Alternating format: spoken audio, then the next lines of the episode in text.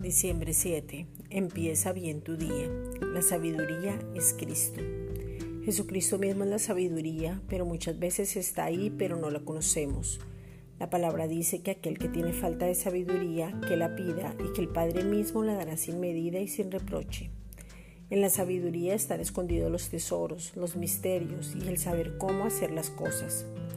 Cuando actuamos sin la sabiduría que es Cristo, asumimos, no afrontamos, nos movemos por los sentimientos o emociones. El no asumir es la manera más cómoda de afrontar una situación. Si necesita hablar, llame. Si necesita saber algo, pregunte. Si no tuvo claridad en un tema, salga de la duda. No piense por los demás, no desconfíe de los demás. Usted no es el FBI espiritual. El trabajo en cada persona es de Dios y no de usted.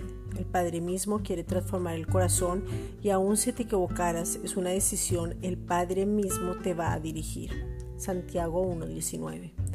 Por esto, mis amados hermanos, todo hombre sea pronto para oír, tardo para hablar, tardo para irarse.